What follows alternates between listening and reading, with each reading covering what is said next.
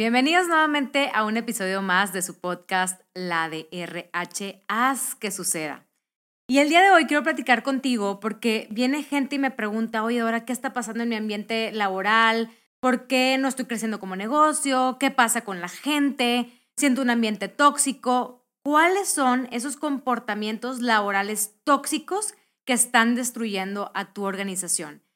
Y en verdad ahorita te los voy a leer y te voy a decir lo que yo he notado y he descubierto en estos más de 20 años de carrera profesional. Y algunos te van a sonar súper lógicos o obvios o algunas cosas a lo mejor vas a decir, oye, no me había dado cuenta de esto o sí, pero no estoy seguro o segura de que lo quiera hacer o cómo lo puedo implementar o cómo lo puedo llevar a la práctica en mi empresa, ¿no? Y una pregunta también es, ¿cómo puedo retener al personal? ¿Cómo puedo hacer que la gente no se me esté yendo? Porque una cosa es todo el trabajo que hiciste para contratarlo, para traerlo ya después, lo que vimos en otros episodios, de la que solamente pueden tener una sola hoja, este, ya después de que hiciste todo tu proceso, ya lo trajiste, ya el director que, que te estaba pidiendo esa vacante por mil tiempo, por fin pudo cubrirla. Y luego, ¿qué pasa? Que dices, oye, ya está dentro de la empresa y de repente se me va ya no lo puedo tener aquí o simplemente la persona decide irse de la empresa y no entiendo por qué la gente se me está yendo y me está durando muy poquito tiempo. Y bueno, y si eres empresario o tienes una empresa, eh, una pyme, ¿verdad? Un startup, sabes perfectamente cómo te duele en presupuesto. Y estoy hablando desde lo que te cuesta reclutar a la gente, lo que te cuesta desarrollar a la persona, lo que te cuesta el tiempo de todo el equipo que tienes interno también en recursos humanos, viendo todos estos temas para que de pronto simplemente se vaya la persona, no tengas herramientas o no sepas qué está pasando y que simplemente la gente se está yendo de tu organización. No eres capaz de retener a estas personas. Y más que hablar de la cultura, quiero hablarte el día de hoy de esos comportamientos laborales. Quiero que dejemos a un lado de decir cultura laboral y que más bien pensemos cuáles son los comportamientos laborales que existen dentro de mi empresa que son completamente distintos a otros y que no nos están ayudando para retener y tener al talento que necesitamos para poder crecer, ¿no? Y ahora sí te quiero eh, preguntar, número uno, ¿cuántas veces has aplaudido las formas incorrectas o las cosas incorrectas a tus empleados? Por ejemplo, oye Ana, qué padre que te regresaste de tus vacaciones y que te quedaste ahí con nosotros a terminar el proyecto. Oye, Juan, híjole, ya sé que mañana es la grabación de tu hijo, pero la verdad es que no puedo mover esta junta. Yo necesito que vengas mañana mismo a entregarme. No me importa si tienes la graduación, pero no, hombre, eso va a ser, miren lo que está haciendo Juan, ¿eh? aquí se va a quedar y no vaya a la graduación de su hijo, oigan, imagínense. Oye, Paola, yo sé que te vas a casar en unas semanas, pero ¿sabes qué? Se me hace que te vamos a tener que llamar cuando estés en tu luna de miel porque necesitamos terminar unas cosas y no sé si te puedas conectar a un Zoom chiquito de 30 minutos, nada más. Todo eso aparte, lo aplaudimos, lo decimos. ¿Cuántas veces hemos escuchado también de que, no, hombre, Pedro se quedó el 24 de diciembre trabajando 25, no fue con su familia, estuvo el día primero. Estamos celebrando las cosas incorrectas. Lo malo es que las aplaudimos, las decimos con orgullo y decimos aparte que eso es parte de las cosas que hacen que te pongas la camiseta. Pues sí, a lo mejor en ese momento o ahorita se está poniendo la camiseta, pero tú cuánto crees que te va a durar ese empleado? ¿Cuánto crees que te va a durar esa persona? Y no nada más por la persona misma. ¿Tú crees que la, familia o la pareja de esa persona le va a encantar que no pueda estar en los eventos especiales, no pueda disfrutar su luna de miel ni su boda, no pueda estar en la graduación de su hijo? ¿Tú crees que todo eso no le va a afectar con su familia? Claro, Lamentablemente, estás aplaudiendo las cosas incorrectas. Ese es uno de los principales errores. El segundo es permitir o hacer chismes o más bien no tener espacios para que la gente pueda hablar. Entonces, si no tenemos espacio para que la gente pueda hablar, pueda comunicarse, y no estoy hablando solamente de un buzón de sugerencias, sino si tú mismo estás viendo que existe una situación que puede detonarse en algo mayor, en vez de ir a calmarla y empezar a decir, oigan, a ver, tranquilos, vamos a hacer una junta para platicar un poquito del tema o déjenme les digo lo que está pasando y, me quiero inserar con ustedes para que ustedes sepan la situación real de la empresa o del proyecto o con el cliente. No permitimos que se hagan chismes porque de que ellos que, ¿para qué les voy a decir? Ni al caso, no se tienen que enterar. No, hombre, o sea, e, ellos no, no, no es importante, ellos no son los tomadores de decisión. Probablemente no son los tomadores de decisión, pero sí es importante que le des claridad a tus empleados que ellos entiendan qué es lo que está pasando, porque si no, llegan los chismes, porque si no, oye, no, pues todo el mundo va a empezar a buscar trabajo, porque no, yo escuché que fíjate que este cliente canceló el contrato, entonces nos vamos a ir toda la plantilla o el turno y no sé qué, y se hace una bola de nieve que pudiste haber evitado con una simple junta o con el simple hecho de que exista este comportamiento dentro de tu empresa, de que la gente pueda tocarte la puerta y tener este espacio de poder preguntar. Porque a veces ni siquiera tenemos ese espacio con la gente. O sea, la gente tiene miedo de llegar a tocar la puerta y decir, oye, tengo una duda, fíjate que están diciendo esto o escuché esto, quisiera nada más, sí, nos pueden aclarar el tema. No, la gente no, no, no, es que quién le va a decir y ahí se están empujando todos, no, ve tú, ve tú, ve tú, no, tú le caes mejor y no sé qué. Entonces, en vez de que pase eso, tómate el tiempo de, de que expresar lo que está pasando si lo estás viendo y si no, de que te tengan la confianza de venir a hablar contigo de situaciones que pasan dentro de la empresa. También me encanta el libro de Psyche Wakeman que se llama No Ego y se los he recomendado varias veces, eh, en donde ella aparte se especializa por estudiar toda esta parte del drama en las organizaciones. Y se los dejo otra vez para los que no lo han escuchado este, en el podcast, porque lo he dicho varias veces, que gastamos 2.5 horas diarias al día en drama. Entonces, si nosotros no tenemos la apertura de que la gente nos diga sus ideas, nos diga sus inquietudes, aclarar cualquier duda que tengan, nada más acuérdate que van a gastar 2.5 horas diarias por persona en este drama y cómo te pega también eso en tu producción, en tu cultura y en absolutamente todo lo que pasa dentro de tu, empresa, ¿no? Entonces, tratemos de minimizar cada vez que podamos el drama en la organización. La tercera también que es muy común y veo mucho es la parte de la triangulación o la falta de procesos. Por ejemplo, oye, es que quiero que me autoricen esto, híjole, es que tienes que hablar primero con Jesús. Oye, ya fui con Jesús. No, es que yo no soy el encargado, tienes que hablar primero con María. Ya voy con María. Oye, no, es que yo no soy la encargada. Fíjate que tienes que ir también con, con esta persona para que te autorice y tienes que traer tres cotizaciones y no sé qué. Total, todo está triangulado, nadie toma decisiones, el organigrama no es claro, cada quien está haciendo cosas distintas. Tienes inclusive a personas haciendo tres actividades. Me acuerdo una, una empresa que me marca y me dice, oye, ahora es que fíjate que necesitamos que nos ayudes en un reclutamiento. Y yo, sí, claro, cuéntame. Si es que se nos acaba de ir la persona y la verdad es que la tenemos que suplir. Y este, yo, oye, y, cuéntame también un poquito yo de curiosa, ¿por qué se fue la persona? No, pues es que dice que ya no podía, que era demasiado y pues le ofrecieron trabajo en otra parte y hasta nombre se fue por nada. O sea, y tratamos de retenerla, pero no se quiso quedar. Oye, bueno, cuéntame, ok, ¿qué estaba haciendo la persona? No, pues mira, primero reclutaba y nos estaba ayudando con todo el reclutamiento y luego, pero también cuando alguien no venía para capacitar, pues también se ponía a capacitar. Entonces ella era la que capacitaba a todo el personal. Y aparte de capacitar, cuando alguien no venía, pues también lo reemplazaba. O sea, ella era la suplente de la gente y yo. A ver si se están escuchando, ¿verdad? O sea, eh, tenía tres puestos. Claro que por eso se iba a ir y aunque le hubieran eh, ofrecido menos, claro que se hubiera ido como quiera la persona.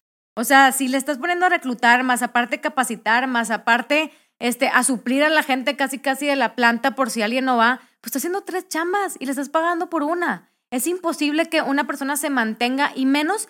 Y luego todavía me dicen, oye, estamos creciendo un chorro y estamos abriendo más sucursales y queremos hacer más cosas. Imagínate el nivel de estrés de la persona, el trabajo. Y aparte no, y no le queremos eh, contratar a nadie más porque pues vemos que ella puede. No es que no es que veas que ella puede. Yo creo que uno también tiene que tener ese ese tacto con la gente, de decir, oye, necesitas más equipo de trabajo porque solos no vamos a llegar y más nos pasan ese tipo de cosas que tienes a una persona haciendo tres actividades que cuando se va vas a tener que contratar a tres, definitivamente. Entonces mejor empieza a hacerlo desde ahorita, ordena la casa, ten tus descripciones de puesto bien hechas, tu organigrama bien hecho, para que no se esté triangulando, porque esta triangulación desgasta a tu colaborador, desgasta a tu empleado, desgasta a la persona que trabaja en tu empresa y lo único también que estás provocando es que no, no haya innovación, que la gente no esté creando cosas nuevas y diferentes porque dicen, hombre, fíjate, aquí hace cuenta que para poder hacer un proyecto tienes que levantar a todos los discípulos, ¿verdad? Pedirles autorización, ir hasta con Dios Padre a ver si,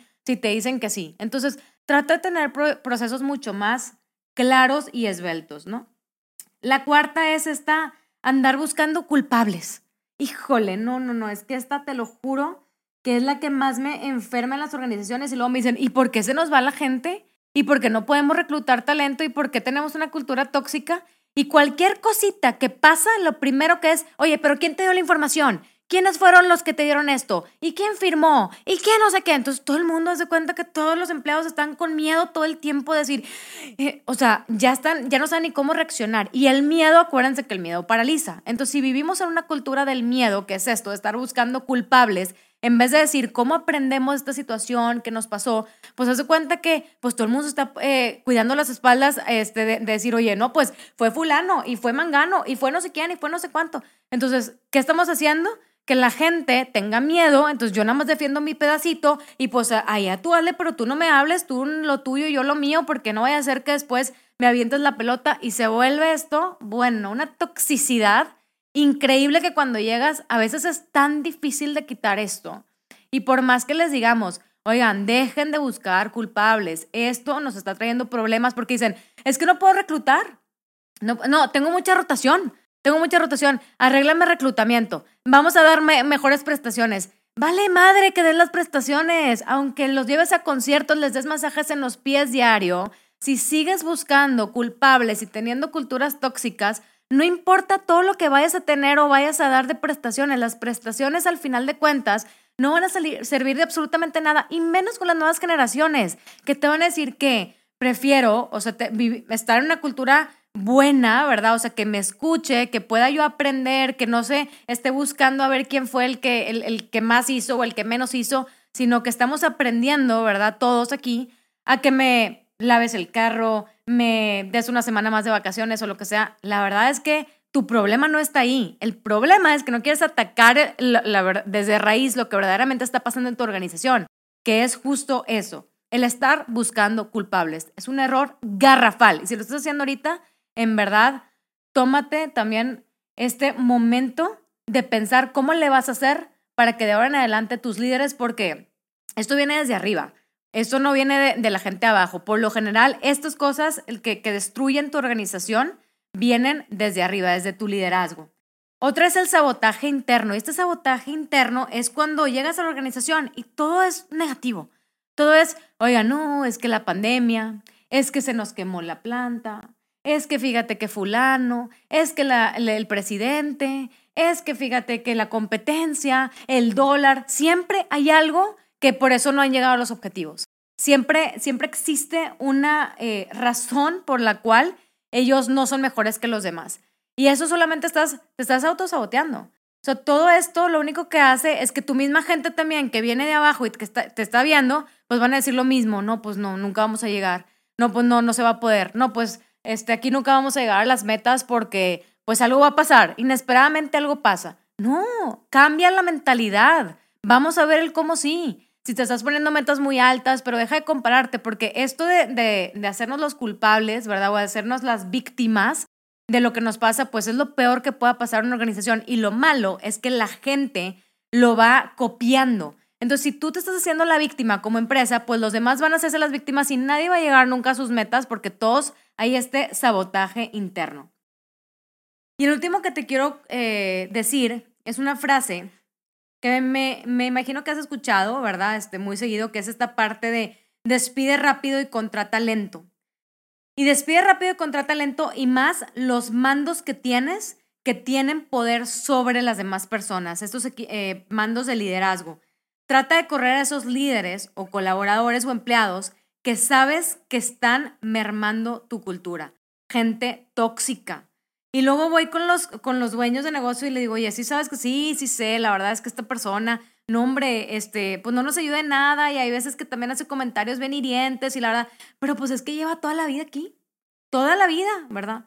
Y tú de que, oye, pues aunque lleve toda la vida, nada más que todo lo nuevo que estás queriendo implementar o hacer, no lo podemos hacer porque esta persona tóxica que tienes, que tiene 20 años, 15 años, 10 años en la empresa, no nos está ayudando a poder meter nuevas ideas, innovación. O llega gente nueva y las trata mal, les habla mal, les pide las cosas mal, truena dedos. O sea, ¿qué es eso? Pero no queremos hacer los cambios y yo entiendo, a ver, es que ahora sabes que este puesto es clave y no puedo hacer el cambio inmediatamente. Está bien, no lo hagas inmediatamente, pero empieza hoy a hacer un plan de acción, de decir, sabes que esta persona, ok, estoy escuchando este podcast, ya me cayó el 20, este era el mensaje que yo necesitaba para ya verdaderamente tomar una decisión.